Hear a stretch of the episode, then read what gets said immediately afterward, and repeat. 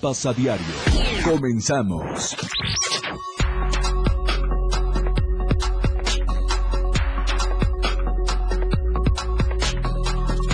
La radio del diario 97.7.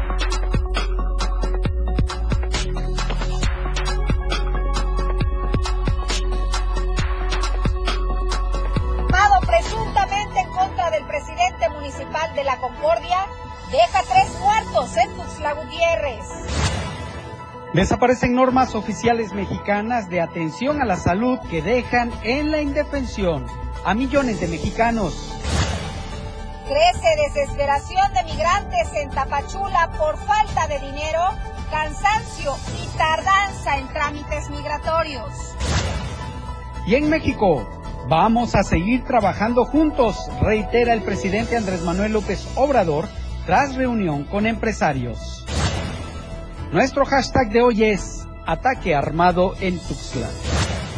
Bienvenidos a Chiapas a Diario.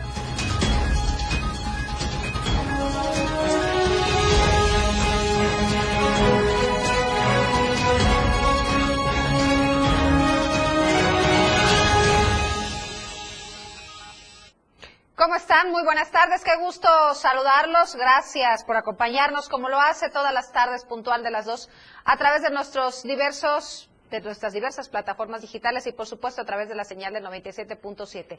El día de hoy iniciamos este espacio informativo con noticias que verdaderamente no nos dan gusto presentarle, sin embargo tenemos que hacerlo y es que hace un momento, el día de hoy por la mañana, fue atacado el amigo Miguel, como lo conocen, el presidente de la Concordia. Todos los detalles se los estaremos presentando a partir de este momento, sin embargo, como todas las tardes, es un gusto compartir este espacio con mi compañero Fernando Cantón. ¿Cómo estás, Fer? Buenas tardes. Hola, Viri, ¿qué tal? Muy buenas tardes. Efectivamente, eh, un ataque armado presuntamente en contra del presidente municipal de la Concordia, Miguel Ángel Córdoba Ochoa, dejó a tres de sus escoltas eh, sin vida en hechos ocurridos la mañana de este viernes afuera del colegio Octavio Paz, esto en la colonia Chapultepec de la capital chiapaneca.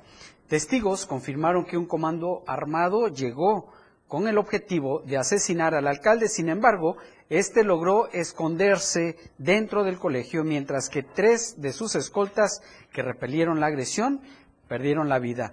Eh, una camioneta suburban y un carro compacto blancos quedaron rafagueados como resultado del enfrentamiento, dejando atónitos a los vecinos del lugar y padres de los alumnos que estudian en este centro educativo. Minutos más tarde, minutos más tarde, policías ministeriales acordonaron el lugar para realizar las primeras investigaciones y el personal del servicio médico forense hizo el levantamiento de los cuerpos. En el municipio de La Concordia, ubicado en la región frailesca de Chiapas, se ha agudizado la violencia perpetrada por grupos armados. El 29 de marzo se localizaron camionetas abandonadas con impactos de bala sobre la carretera La Concordia-Jaltenango y un día después se reportó una balacera en una primaria de la colonia Paraíso. Habitantes de este municipio viven en la zozobra debido a que no hay presencia de la Guardia Nacional ni del Ejército Mexicano, a pesar de la gravedad de la situación en materia de seguridad. Asimismo, coinciden en que el gobierno municipal y el casicazgo de Miguel Ángel Córdoba ha propiciado este clima de violencia. Y vamos a enlazarnos, Viri, con nuestro compañero Alejandro Estrada, quien tiene más detalles de esta información que le acabamos de dar. ¿Qué tal, Alex? Muy buenas tardes.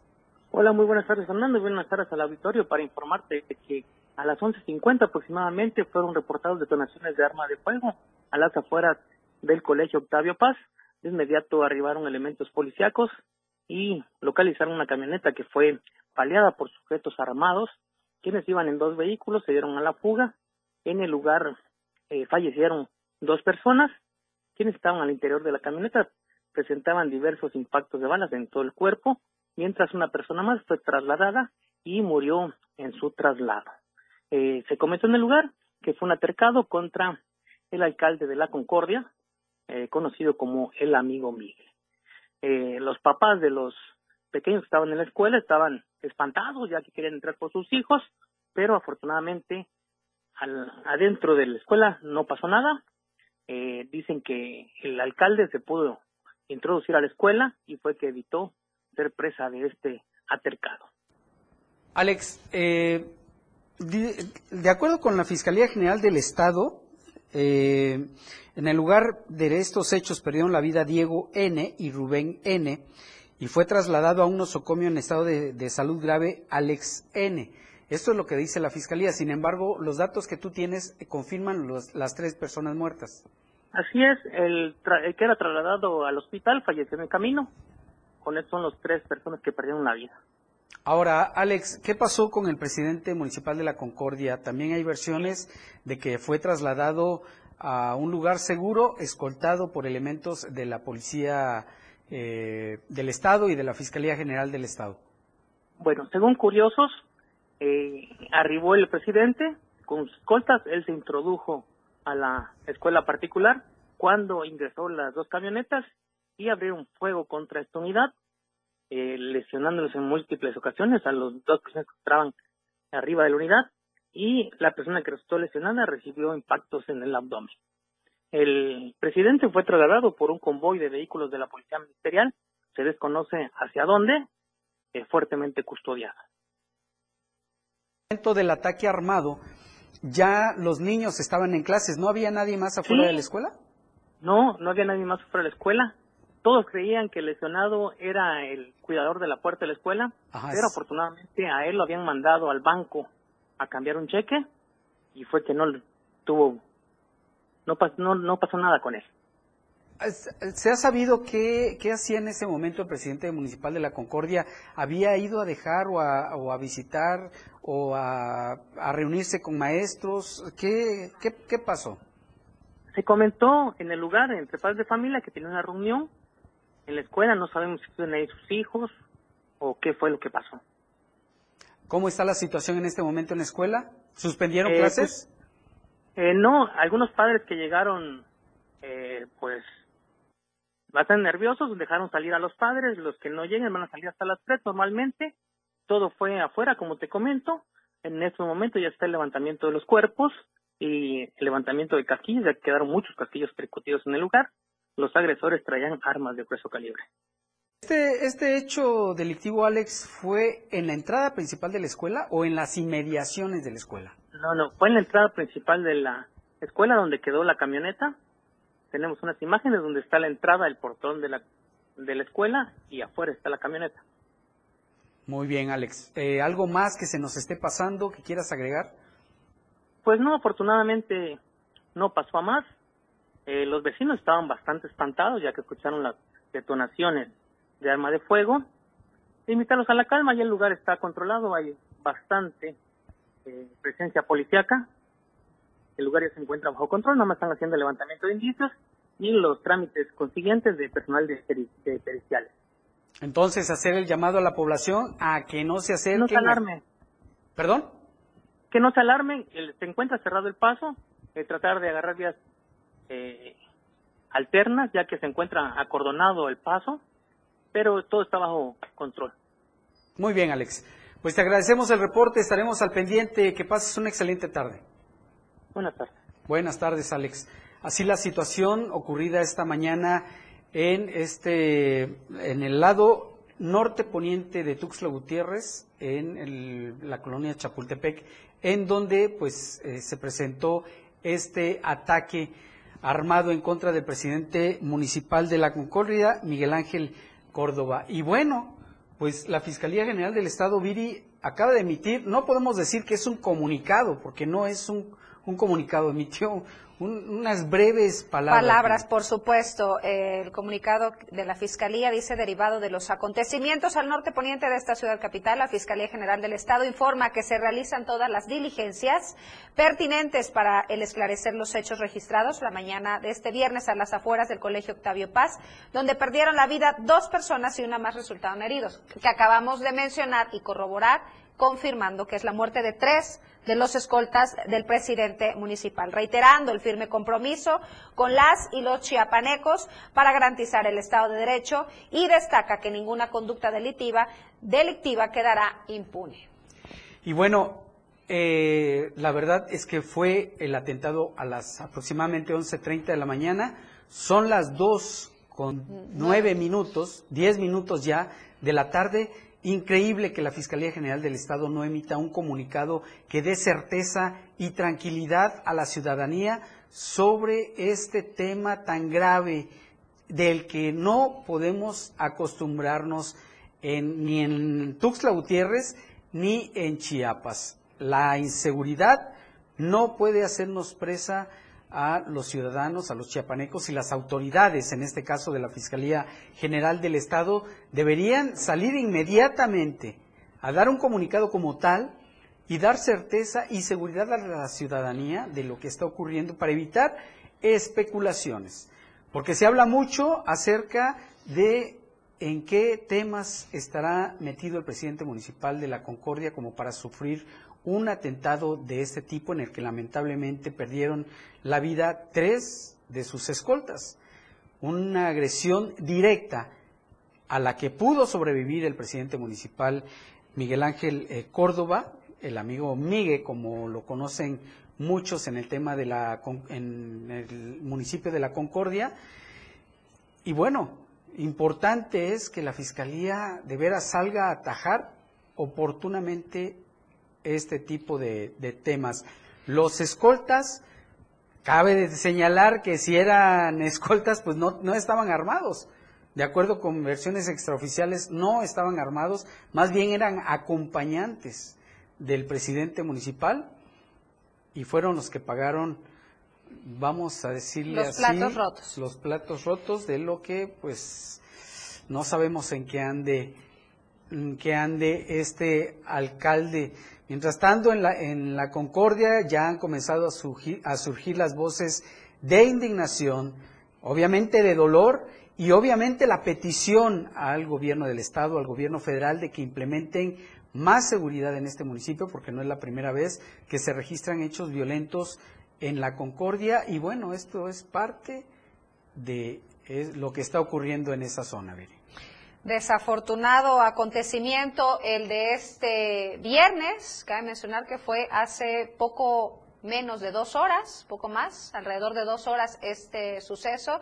Sin embargo, muy pobre y dejando mucho que desear el comunicado de la Fiscalía, que sin duda tiene que hacer un trabajo exhaustivo para dar con el objetivo, con las personas responsables sobre todo, pero eh, los hechos, ¿no? Que, que, ocurrieron, ¿no? Hasta ahorita no se sabe nada de los agresores. Hay un mensaje de bebé de eh, el anterior, Charlie, si nos haces favor, de Rebe Cortés, que dice, decían que era el amigo Miguel que lo habían herido. No, no. se descarta. El presidente municipal salió ileso. También tenemos otro mensaje que decía, que dice, no le tocaba, afortunadamente, al portero de la escuela Qué lamentable situación, así es. Así pues así la inseguridad en nuestro estado, que cada día crece y las autoridades, mire usted, no dan la cara. Em, vamos a hacer una breve pausa, tenemos más información al volver. Con lo mejor de lo que acontece cada minuto, regresa Chiapas a diario.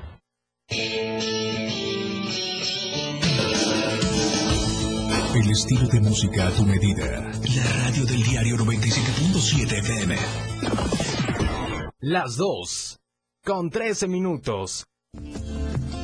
Ahora las noches de lunes a jueves se disfrutan más en compañía de Moisés Jurado. Disfruta de la mejor música de ayer, hoy y siempre, en punto de las 9 de la noche en Las Inolvidables de la Radio del Diario, contigo a todos lados.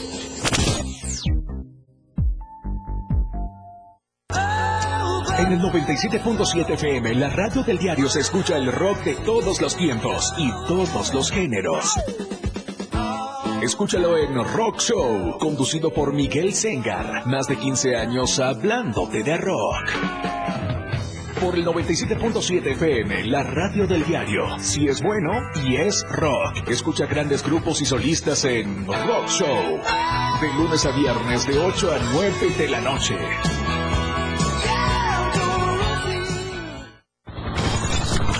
Meneses te informa en Chiapas al cierre. Escúchalo de lunes a viernes de 7 a 8 de la noche. La información cambia a cada momento. Una manera distinta de informarte en Chiapas al cierre. Con Efren Meneses por el 97.7 FM. La radio del diario. Entrevistas, invitados, música y mucho cotorreo. El show del patrón. Escúchalo de lunes a viernes de 4 a 5 de la tarde. Es un completo despapalle. Pásate una tarde muy amena con El Show del Patrón. Algo fuera de serie. Por esta frecuencia, 97.7 FM, la radio del diario. Porque todo tiene una solución. En este tu espacio, denuncia pública. Te invito a sintonizar Denuncia Pública los lunes, miércoles y viernes a las 10 de la mañana a través de la radio del diario 97.7 FM. Soy Felipe Alamilla, la voz del pueblo. Recuerden que denunciar es un derecho y una obligación. Escúchalo en el 97.7 FM, la radio del diario.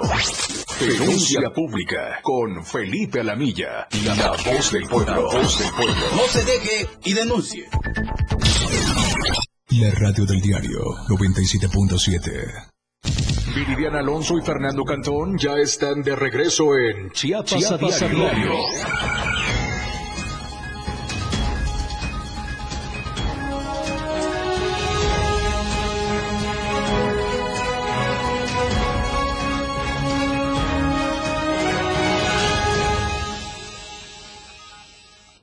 Estamos de vuelta, gracias por continuar con nosotros y continuando con esta ola de violencia que se vive en gran parte del estado. Permítame informarle que, pues en una tarde marcada por la violencia, dos individuos armados perpetraron en asalto mortal en una gasolinera ubicada en el municipio de Mapastepec. La víctima, presuntamente identificada como la propietaria del establecimiento, conocido como Gasolinera García, fue brutalmente asesinada en el interior del mini supermercado llamado Eduardo. El trágico suceso tuvo lugar alrededor de las 14 horas cuando dos sujetos a bordo de una motocicleta arribaron a la gasolinera situada en el tramo carretero Mapastepec, Ejido La Blanca. Una vez en el lugar se dirigieron al interior del mencionado mini supermercado donde amenazaron a Alicia N de 44 años de edad, obligándola a entregar la cuantiosa suma de dinero correspondiente a las ventas del día. Según testigos, la mujer se opuso valientemente a las demandas de los delincuentes, pero fue impactada por disparos a quemarropa, lo que resultó que su muerte en su muerte fuera instantánea. Los agresores lograron huir de la escena impunemente. A pesar de que los esfuerzos de los paramédicos de Protección Civil Municipal, quienes acudieron rápidamente al lugar, no fue posible salvar la vida de Alicia N., pues ya había fallecido antes de su llegada. Minutos después, Rigoberto N., hijo de la víctima, se presentó en el lugar y reconoció el cuerpo de su madre. Manifestó su intención de esperar la asesoría de sus abogados para dar seguimiento al proceso legal y solicitó la apertura de una carpeta de investigación por el, por el delito de homicidio calificado y todos los cargos que resulten del mismo. Las autoridades policiales acordonaron la zona y aguardaron la llegada de los peritos de servicios forenses, quienes realizaron el levantamiento del cuerpo para su traslado al servicio médico forense ubicado en el Panteón Municipal. Las autoridades competentes solicitarán el acceso a las grabaciones de las cámaras de videovigilancia del lugar con el objetivo de obtener características e información sobre los agresores, ya que hasta el momento se desconoce tanto el tipo de motocicleta utilizada como las características físicas de los delincuentes. En otros temas, después de haber eh, participado en el 12 Parlamento Infantil y Juvenil eh, de Niñas, Niños y Adolescentes de México, promovido por el Instituto Nacional Electoral, representando al quinto distrito en la Cámara de Diputados, Valentina Riva Palacio Torres, con tan solo 10 años de edad, ha decidido ser una promotora de la no violencia y se ha pronunciado a favor de la igualdad, buscando cambios para mejorar la calidad de vida de las niñas y niños en sus comunidades. Valentina, estudiante de la escuela Berta von Blumer, abordó el tema de la inseguridad en México, Chiapas y San Cristóbal de las Casas en el Parlamento Infantil. Al ser entrevistada dijo que se siente muy apenada y decepcionada porque este hablando de San Cristóbal, era un pueblo hermoso, turístico, era un lugar donde se podía estar y sentir segura y ahora ya no se puede salir por la violencia. Valentina Rivapalacio Torres pidió a las autoridades locales seguridad en la ciudad para que la población y sus visitantes puedan caminar libremente en las calles. Ella es una niña con muchos sueños, pero hoy solo quiere la paz para salir a jugar en libertad en su ciudad natal, San Cristóbal de las Casas. Finalmente, destacó que las autoridades educativas no deben minimizar el impacto de la música, las películas y el contenido digital a los que están expuestos y que no son acordes a la edad de los niños. Vamos a escuchar lo que dijo Valentina poder promover la igualdad de, género, poder cambiar todas estas problemáticas que vivimos en la actualidad los niños y las niñas de México y hacer un cambio en esta sociedad con la violencia de San Cristóbal. Cada, cada uno como sociedad y desde nuestro espacio podemos hacer pequeños cambios para modificar esta, esta situación. Oiga, y el día de hoy hubo una marcha de padres y alumnos de la Escuela Ricardo Flores Magón exigiendo la reinstalación de los maestros Ulises Velasco Ruiz y Juan Eduardo Rodríguez. José Salazar nos tiene todos los detalles. Muy buenas tardes, José, adelante. ¿Qué tal? Muy buenas tardes, Viviana. Un gusto saludarte. Bueno, hoy inició una marcha muy temprano por estos eh, estudiantes, maestros, incluso padres de familia de esta secundaria que se ubica en San José Terán. Ellos tienen un problema añejo que ahora pues se ha agravado y es que lamentablemente dos maestros con 27 y 22 años de servicio han sido despedidos, eh, estos sin haber sido avisados, lo que ha eh, pues agravado esta situación que hoy también el, el representante de la sección 7 del Magisterio Federal dijo que bueno, van a luchar hasta las últimas consecuencias para atender esta problemática porque eh, se le ha salido de las manos. En tanto, los padres de familia siguen declarando que no van a permitir que esta directora que está acusada de, desvíos de recursos, pues regrese a esta escuela secundaria que actualmente, pues Viridiana, no tienen clases, han pasado más de 15 días que no tienen clases y bueno, lamentable la situación que se presentan. Ellos llegaron a Palacio de Gobierno, donde pues les permitieron los quienes hoy están apoderados del planchón del Parque Central, pues eh, manifestarse en una de las laterales a unos cuantos metros de Palacio de Gobierno para exigir esta situación. La Secretaría eh, hará lo propio, estos dijeron eh, los representantes del magisterio, que bueno, ellos van a luchar porque estos maestros eh, no fueron notificados, fueron despedidos de manera inmediata, violando incluso sus derechos laborales. Lamentable esta situación, José. Y qué bueno que lo mencionabas. O sea, en este momento existen dos plantones frente al Parque Central. Los eh, habitantes de Carranza por un lado y ahora, eh, pues estos padres de familia y maestros quienes piden la reubicación de los maestros despedidos, ¿no es así? Así es, Viridiana, y bueno, también piden que la Secretaría de Educación, en lugar de andar corriendo a los maestros Ulises y Juan Eduardo, pues corra a la directora, la cual está acusada de desviar. José, eh, ¿cuáles son las calles y, eh, que están cerradas en este momento del primer cuadro de la ciudad? En el primer cuadro de la ciudad está eh, cerrado desde la cuarta oriente, la segunda hasta la segunda poniente y también el tráfico se interrumpe para garantizar la seguridad y no caer en un conflicto desde lo que es la primera sur y la primera norte. Así el corte de circulación que está en estos momentos y que ha estado ya por más de nueve días que estas eh, personas de del sindicato, pues, de, perdón, de Carranza han estado en el Parque Central. Pues ahí la, invitación a que busque vías alternas y preferentemente pues no, si no tiene nada que hacer en el primer cuadro de la ciudad, eh, pues no vaya, porque así está la situación. Parece, José, antes de despedirnos, que tenemos también un, una declaración del líder de la sección 7. Escuchemos. Autoridad contra los trabajadores de educación. Eh, culpan a los compañeros de la protesta que hicieron los padres familia los padres de familia protestaron, denunciaron los malos manejos eh, de los recursos económicos que hizo la directora. Y tal como lo dice eh, la es representante de los padres de familia, cesan a los compañeros por protestar. Una nota de extrañamiento a la persona que comete errores, que comete delitos con los recursos económicos que son de los padres de familia. Imagínense únicamente cómo se maneja la autoridad. Criminalizan la protesta y no son los únicos. Fueron las palabras del líder de la sección 7. José.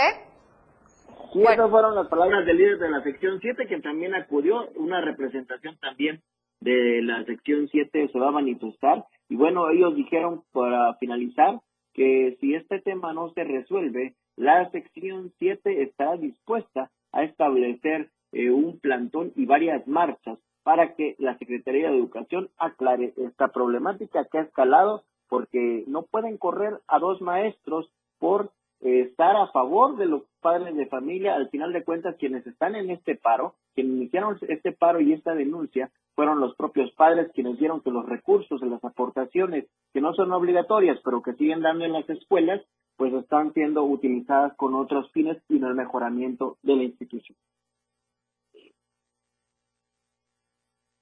José, por tu reporte, te pedimos que nos sigas manteniendo informados de la situación que acontece hoy en el primer cuadro de la ciudad. Muchísimas gracias. Y bueno, es momento de presentarle la videocolumna del día. Fíjese que se eliminaron por lo menos 37 normas oficiales que afectarán severamente la salud de los mexicanos.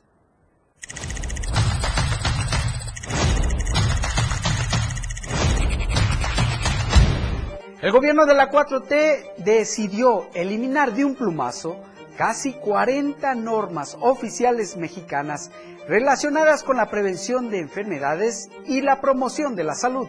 Solo por citar algunos ejemplos, eliminaron las normas oficiales mexicanas para el fomento de protección y apoyo a la lactancia materna, para la prevención, tratamiento y control de la diabetes mellitus, para la prevención, detección, diagnóstico, tratamiento y control de la hipertensión arterial sistémica, para el tratamiento integral del sobrepeso y la obesidad, entre muchas otras.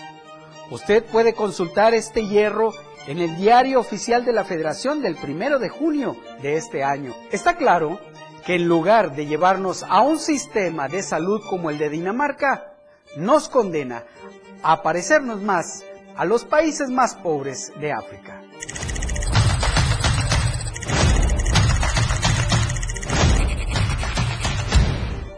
Así este tema de las normas oficiales mexicanas que es muy pero muy preocupante porque va a dejar en la indefensión a millones de mexicanos, principalmente los que no tienen recursos para acudir a instituciones de salud privada y a los que no pueden comprar sus medicamentos. Y sobre todo que hablemos, Fer, que son enfermedades costosas, desafortunadamente, algunas de ellas, por supuesto. Y también se habla, por supuesto, de normas eh, mexicanas de prevención de la salud. Claro. Entonces, hay un tema muy grave ahí. más adelante les vamos a dar eh, más detalles acerca de, de estas normas. Mientras tanto, vamos a un corte comercial y en un momento regresamos. Chiapas a diario, después del corte, ya regresa. 97.7 FM, XHGTC, Radio en Evolución Sin Límites. La radio del diario, contigo a todos lados. 97.7. La radio del diario. Más música en tu radio. Lanzando nuestra señal desde la torre digital del diario de Chiapas, Libramiento Sur Poniente 1999. 97.7. Desde Tuxtla Gutiérrez, Chiapas, México. XHGTC, la radio del diario. Contacto directo en cabina 961-612-2860. Escúchanos también en línea. www.laradiodeldiario.com 97.7, la radio del diario. Más música en tu radio. Las dos, con 29 minutos. Explorando a diario, conociendo Chiapas. Parque Nacional Lagunas de Montebello se localiza en los municipios de la Independencia y la Trinitaria, en el estado de Chiapas, frontera sur, Istmo y Pacífico Sur. Fue decretado el 6 de diciembre de 1959. Su clima es templado húmedo con lluvias todo el año. Esplendorosas tonalidades turquesas y esmeraldas son los que integran a más de 60 lagunas que forman parte de esta maravillosa área natural protegida. Es una región de alta riqueza biológica. Gracias a sus características, es considerada un área para la conservación de la flora y fauna de la región. ¿Cómo llegar? Desde Tuxtla Gutiérrez por la carretera 190, en la ruta San Cristóbal de las Casas Comitán y de ahí a la Trinitaria. En el kilómetro 15 hay un entronque con señalamientos claros. La carretera Trinitaria Palenque hasta llegar al kilómetro 36, donde se encuentra la caseta de acceso al Parque Nacional. Explorando a diario, conociendo Chiapas, muchas rutas por descubrir. La radio del diario 97.7 FM, contigo a todos lados. Chiapas es poseedora de una belleza natural sin rival en todo México. Una gran selva, un impresionante cañón, manglares y playas únicas, además de paradisiacas caídas de agua, visten a nuestro estado con el encanto único de la naturaleza. Chiapas es el estado más al sur de México, la última frontera de nuestro país. Aquí, en este rincón, que también fue el último territorio en añadirse a la República, se encuentra un paraíso de bellezas naturales listo para ser explorado. Ven y disfruta lo que Chiapas tiene para ti. 97.7, la radio del diario. Contigo a todos lados. ¿Qué pasaría si perdieras tu INE? Perdería el derecho al voto. No existiría mi identidad. Perdería el derecho a la democracia. No podría hacer valer mi opinión. Sin mi INE no podría hacer nada porque me la piden en todos lados para todos los trámites. Si perdiste tu credencial o perdió vigencia, acude al módulo y actualízala. Haz tu cita en INET 804-33-2000 o en INE.mx. Mi INE es valioso porque me identifica y me suena. INE. La radio del diario 97.7. Con lo mejor de lo que acontece cada minuto, ya regresa Chiapas a diario. Así es. ¿Y dónde puede encontrar este delicioso café? Bueno, es muy sencillo. Puede acudir a cualquiera de las sucursales VIPs que hay en el estado, próximamente también en todo el país, y ahí podrá encontrar las presentaciones de un kilo, de medio kilo y de un cuarto de kilo. O si le parece, también puede consultar la página de Facebook Urban Chiapas Coffee, en donde también le dirán cómo adquirir este delicioso café. Recuerde que el café de diario de Chiapas es Street Black. Ahí está la invitación para los amantes de un buen café. Vamos a temas nacionales. Luis Carlos Silva ya está en la línea telefónica con todos los detalles. Muy buenas tardes, Luis, adelante. Gracias, Viri. Buenas tardes. Cordial saludo para ti y los amigos del auditorio. Buen inicio de fin de semana.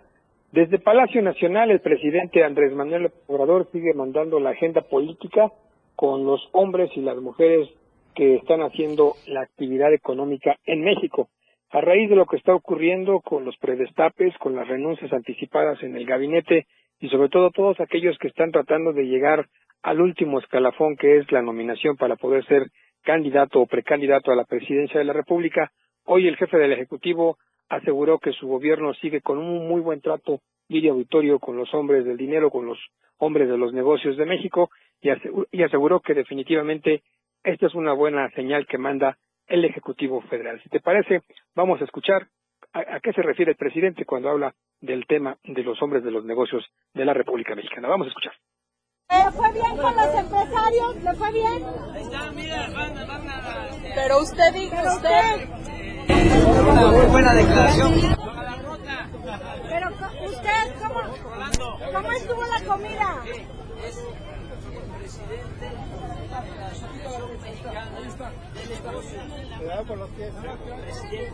¿Cómo estuvo la comida? Pero ¿cuál fue el mensaje que usted les dio a los empresarios? Pero, ¿Cómo estuvo la comida? ¿Cómo estuvo la comida, presidente? ¿Y el mensaje? ¿Vienen inversiones? ¿Habrá inversiones? Van bien con los empresarios, presidente. la inversión, la creación de empleos y vamos a seguir trabajando juntos. ¿Van bien con los empresarios, presidente, la relación? ¿La elección? ¿Le preguntaron a la elección? ¿Trataron el tema electoral? Todo, todo, todo. Vi auditorio, aunque el presidente con monosílabos aseguraba que le fue bien en esta reunión y que hay una buena comunión entre él y los empresarios con la generación de empleos y el tema político, hoy es una agenda diferente, es una agenda política la cual está esperando que el gobierno siga teniendo una excelente relación, no solamente con hombres como Carlos Slim o como otros empresarios del grupo más importante empresarial en la República Mexicana, sino que traten en todo momento de llevar una excelente relación con, la, con el aspecto político de nuestro país.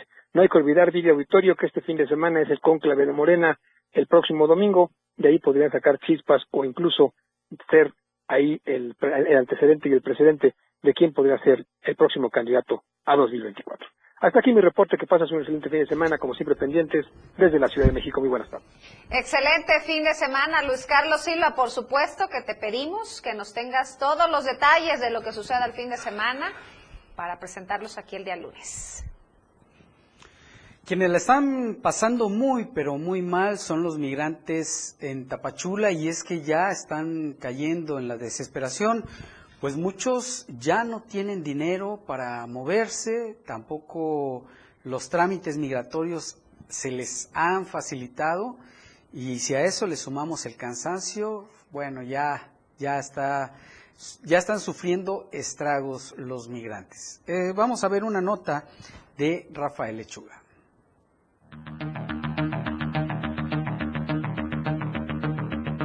Cientos de migrantes, en su mayoría de origen venezolanos, llevan varias semanas viviendo en las orillas de las carreteras del sur de Chiapas para esperar ser atendidos por autoridades migratorias y obtener un documento que les permita salir de esta frontera mexicana y avanzar hacia Oaxaca y a la Ciudad de México. Estamos esperando a ver si migración nos ayuda para darnos el permiso, a ver si podemos seguir continuando. Nos anotamos en una lista y nos dijeron que teníamos que esperar para ver si que nos podían ayudar con el, con el permiso para poder seguir, para continuar. Eh, pues la mayoría de las personas dicen que son tres días de permiso para que podamos continuar por lo menos este algo, podamos seguir en... Pero nuestra meta es por lo menos aunque sea Ciudad de México para poder eh, entrar a la aplicación y nos puedan dar la cita. Señalan que la situación es cada vez más crítica debido a que no cuentan con dinero para poder comprar alimentos, además de que tienen que dormir en la intemperie o en casas de campaña, lo que se les complica en esta época de lluvia. Eh, bueno, lo que sabemos es que eh, nos abordan en un bus y nos llevan a San Pedro, a la migración de San Pedro, es lo que nos dicen para que nos puedan dar el permiso. Pero la verdad no sabemos si eso es verdad, tampoco sabemos si es verdad eso. Incluso ayer había mucha gente y mucha gente ayer continuó así tal cual les estoy diciendo. Se montó en el bus y se los llevaron. Se anotaron también en una lista, les quitaron sus documentos Piden a las autoridades mexicanas atender sus solicitudes y a la población de Chiapas ser más tolerante debido a que se trata de familias completas que solo piden obtener una oportunidad para salir adelante. Desde Diario TV Multimedia de Bachula, Rafael Lechuga.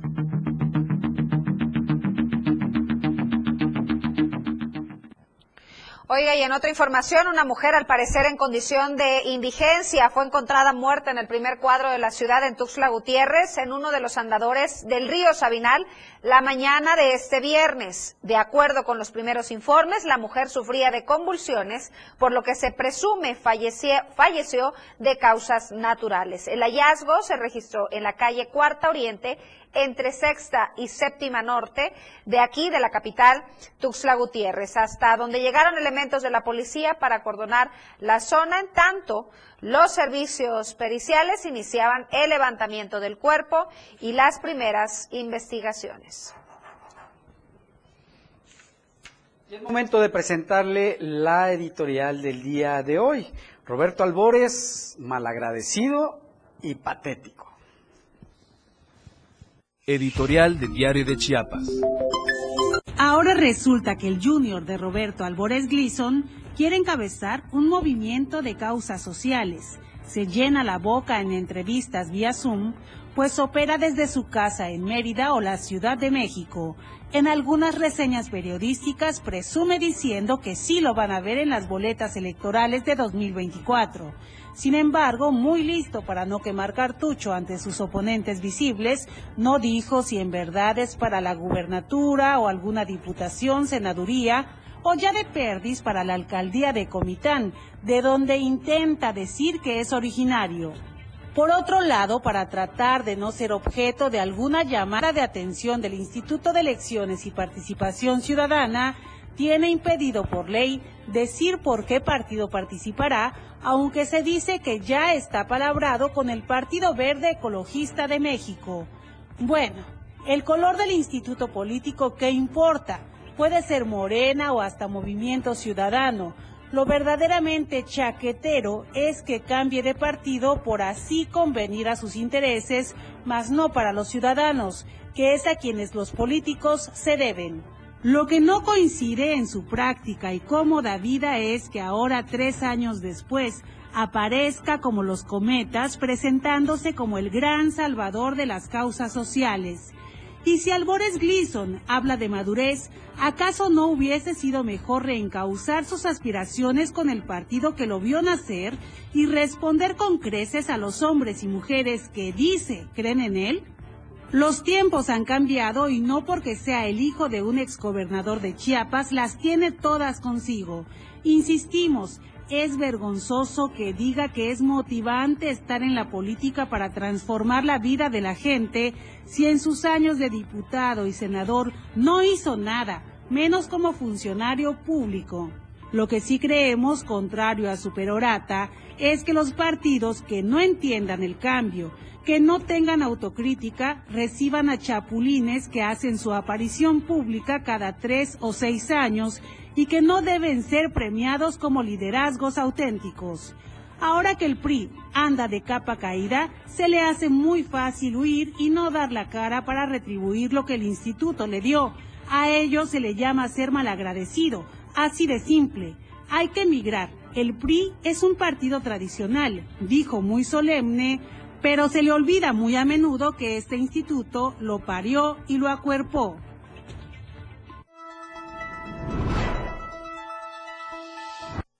Con esto vamos a hacer nuestra última pausa. No se vaya que tenemos más al volver. Con lo mejor de lo que acontece cada minuto, regresa Chiapas a diario. Evolución sin límites. La radio del diario. Más música, noticias, contenido, entretenimiento, deportes y más. La radio del diario 977. Las dos. Con 42 minutos. Que pasen los sospechosos. Adelante, refresco. Diga la frase. Soy muy rica. Refresco, lleno de azúcar que puede causar diabetes y sobrepeso. Papas. Grasosito. Sus grasas trans dañan el corazón y aumentan el colesterol. Instantánea. Con saborizante. ¡Ay, ups! ¡Sabores! Con tanto sodio aumenta la presión arterial y el riesgo de enfermedad del corazón. ¿Reconoces al culpable? Sí, todos. Los culpables de una mala alimentación provocan daños a la salud. Los alimentos saludables cuidan de ti. Secretaría de Gobernación. Gobierno de México. Saca, saca, saca. Ya entrados en la diversión, no falta quien saque. Pero la verdad, los inhalantes lo único que sacan es un daño cerebral irreversible. Alucinaciones y desorientación. Es más grande el sufrimiento que causa su consumo que el dolor que lleva a inhalar un solvente. No te arriesgues. Si necesitas ayuda, llama a la línea de la vida, 800-911-2000. Secretaría de Gobernación, Gobierno de México. Caminando con Los Ángeles, un programa donde encontrarás la conexión con Los Ángeles, donde se hablan temas de luz. No hay nada más hermoso que compartir los temas de luz de los ángeles y arcángeles. Acompáñanos todos los martes y jueves de 10 a 11 de la mañana por la radio del diario 97.7. Contigo a todos lados. Para comenzar tu fin de semana con estilo, Suelta el Beat. La música que se genera en los mejores clubs del mundo. Todos los viernes y sábados de 9 a 11 de la noche. Lo mejor de la música electrónica lo escuchas ahora en las tornamisas. DJ Guni y DJ Anali OG tienen para ti los mejores sets mezclados en vivo. Suelta el Beat en la radio del diario 97.7. Contigo a todos lados. Disfruta de muy buena música, lo más trendy en redes sociales, la info sobre tus artistas favoritos y todo lo que debes saber para estar al día con la mejor actitud. Top Music con Moisés Galindo, de lunes a viernes de 5 a 6 de la tarde por la radio del diario 97.7 con lo más top a todos lados. El estilo de música a tu medida. La radio del diario 977. Contigo a todos lados. Viridiana Alonso y Fernando Cantón ya están de regreso en Chiapas, a diario.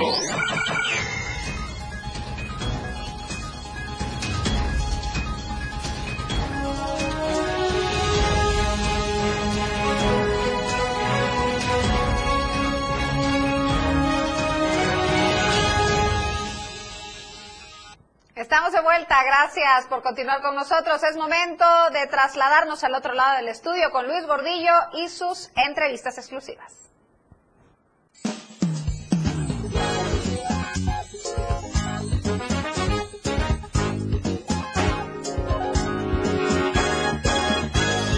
Arte y Show con Luis R. Gordillo. Amigas, amigos, como siempre, un enorme gusto saludarles aquí desde el corazón de Chiapas. Y hoy, en particular, pues aquí con las instalaciones de gala, porque recibimos a una de las mejores maestras que tenemos en danza clásica, ballet clásico aquí en Tuxtla Gutiérrez, Chiapas, que es la maestra Sofía Corso. ¿Qué tal, Sofía? ¿Cómo estamos? Hola Luis, encantada de estarlos visitando. Gracias, gracias. Y bueno, pues con noticias para el público, porque eh, la próxima semana, función de gala allá en el Teatro de la Ciudad de Emilio Rabasa. Así es, estoy muy contenta de poder invitar a todo el público a que nos acompañe este jueves 15 de junio en una función doble con dos grandes obras inmortales del ballet clásico, Lago de los Cisnes y Bella Durmiente. Exactamente, jueves 15, doble función, a las 5 de la tarde se va a presentar El Lago de los Cisnes. El horario es temprano porque vamos a ver a pequeñitos, realmente pequeñitos, eh, presentando esta obra inmortal que es El Lago de los Cisnes. Este es de Tchaikovsky, ¿verdad? Sí, composición de Tchaikovsky, coreografía de Petipa e Ivanov. Así es, y estamos hablando de... eh, ¿Vienen niños y niñas o solo niñas? Niños y niñas. ¿Y de qué edades estamos hablando del Pues, baby ballet? Desde los tres años son los bailarines más pequeños que bailan las danzas más sencillas y pues este las niñas de primaria son las que bailan los personajes más este complicados y que ya tienen más años tomando clases. Correcto, sí, el Sí, porque negro, para para para bailar ballet se Sí. requiere la preparación técnica. Así es. Y sí, cuando hablamos de pequeñitos de 3, 4 años, pues apenas están trabajando en su movilidad escénica. eh, es algo... eh, es, Lúdico. Es inicial, es algo lúdico. Sí. Eh, obviamente no podemos esperar las técnicas de los grandes bailarines que conocemos, pero es la forma en que empiezan. Y de verdad creo que esa edad, entre los 3, 4 años, es la mejor etapa en que pequeñitas, pequeñitos puedan eh, acercarse a una disciplina tan estricta como es el ballet clásico. Sí, porque les ayuda a su integración psicomotriz, les ayuda también a, a modular su tiempo en el espacio y también a sociabilizar, porque el ballet es un gran trabajo de equipo en el que hay que estar al tanto de los compañeros que tienen alrededor. Y yo he visto que niños que, por ejemplo, tienen mucha energía, su energía se va nivelando para estar acorde al grupo. Correcto. Y niños que son un poco introvertidos, al revés, ellos se vuelven un poco más extrovertidos porque todo grupo debe de tener una misma sintonía. Sí, exactamente. El trabajo escénico es, es justamente un trabajo de grupo, es un trabajo de equipo. Eh, de pronto, esto incluso sucede hasta con, con los actores. Yo soy director de teatro. Entonces, en teatro luego me sucede que hay actores que tienen demasiada este, eh, ansia incluso de brillar y que todo el mundo vea que son mejores que sus compañeros, ¿no? Y esto termina afectando el equipo de conjunto, el- el- el trabajo que, que se hace en grupo. Justamente estamos viendo en pantalla en este momento algunas imágenes que nos ilustran el trabajo que hace la maestra Sofía Corso eh, eh, en este lo que es el ballet clásico Danza Sana. eh, es ballet clásico para todos y eh, su escuela de la maestra Sofía Corso está aquí en la colonia Potinaspac. Y ya son cuántos años, Sofía, trabajando el ballet clásico con pequeños y pequeñas. Pues 25 años. Ya nada más ni nada menos. 25 Un cuarto de, siglo. Sí, un cuarto de, de- de siglo y, y pues es como si hubiera empezado apenas ayer, porque me Así es. apasiona mucho. Todas las tardes es la misma felicidad que siento como en el primer día. Es que es increíble. Todo, todo lo que te da el, el escenario es fantástico y particularmente cuando tienes la posibilidad de manejar un intercambio de energías, por ejemplo, con los pequeñitos. ¿no? Eh, comentábamos que a las 5 de la tarde es el lago de los cisnes con el Baby Ballet, que son los más pequeñitos, pero a las 7 de la noche viene el ballet juvenil y ellos presentan La Bella Durmiente. Sí, La Bella Durmiente del Bosque es nuestro segundo ballet que estudiamos porque estas obras son parte del repertorio oficial de ballet, digámoslo así. Entonces, mediante videos de, de distintos ballets de todo el mundo, nosotros nos guiamos para reproducir estas obras tal y como las pueden ver que las bailan en otros países. Efectivamente, lo- lo- O sea, los, cuidando todos los detalles. Los ballets rusos y todo Sí, esto, ¿no? sí. Aquí precisamente estamos viendo una escena que me imagino que es la de los cisnes, ¿no? Sí, Este, el acto 4 del Lago de los Exactamente, Cisnes. ahí podemos ver a, a los cisnes eh, en escena. Y eh, esto es importante porque eh, las personas que no tienen cercanía con el teatro o con el ballet clásico, de pronto pueden pensar que esto es solamente para ricos, que es solamente para viejitos, y no ven el aspecto lúdico. Eh, y el hecho de que es un espectáculo maravilloso a la vista, eh, ver ese, eh, ese colorido en el escenario, esa explosión de movimientos, la- lo magistral de la música, todo en un espectáculo maravilloso. Y también se asocia con la idea de que es algo costoso, porque estamos viendo en las fotos los vestuarios, estamos viendo todo esto y sí es un espectáculo costoso. Para el público, ¿cuánto les va a costar asistir al Teatro de la Ciudad y ver estas dos eh, eh, obras tan espectaculares? Pues este es una función gratuita, Gratuita. entrada gratuita. Eh, recibimos el apoyo de la dirección del Teatro de la Ciudad, precisamente porque como no cobramos nosotros entrada, lo hacemos ahora sí que para que asista todo el público que quiera. Y pues el eslogan de mi escuela de ballet es ballet para todos, Para todos. precisamente para quitar esa idea del clasismo en el ballet, que yo creo que viene porque el ballet surge en las cortes de los reyes. Así es. Entonces, pues como el bailarín se eleva, y- pero pues en otros países es mucho más popular el ballet, como por ejemplo en Brasil, donde todo el mundo lo practica, o en Cuba, donde es como un casi, pues es, es, es muy común, ¿no? Entonces hay que quitar esa idea de que, de que es solo para personas de alto ingreso económico. Exacto, Lo importante es estudiar, porque como decía un bailarín amigo mío, hacer este una triple pirueta o una sextuple pirueta, eso no lo compras con ningún dinero del Claro, mundo. claro. Eso te lo ganas gota a gota con el sudor de tu frente cada tarde cuando haces tu clase. Con el dolor de tu cuerpo Ajá, también, porque esto no es nada sí, sencillo. con ¿no? la constancia Sí. y la disciplina. Y sobre todo la disciplina. El ballet clásico, todas las artes tienen la maravilla de la disciplina, ¿no? Si hablamos de- del teatro, de la música, de- de- del baile en todas sus concepciones. Hablo de la danza clásica, de la danza folclórica, eh, el baile contemporáneo.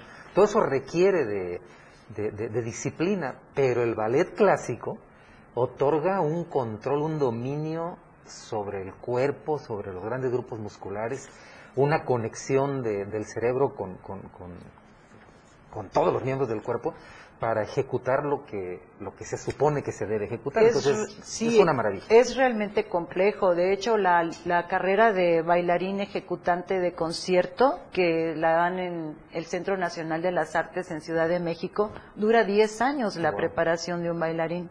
Creo que es una de las profesiones más largas de estudiar. Las niñas inician a los 9 años y concluyen su formación a los 19. Así es. Entonces son 10 años de estar este, haciendo clases 5 horas al día.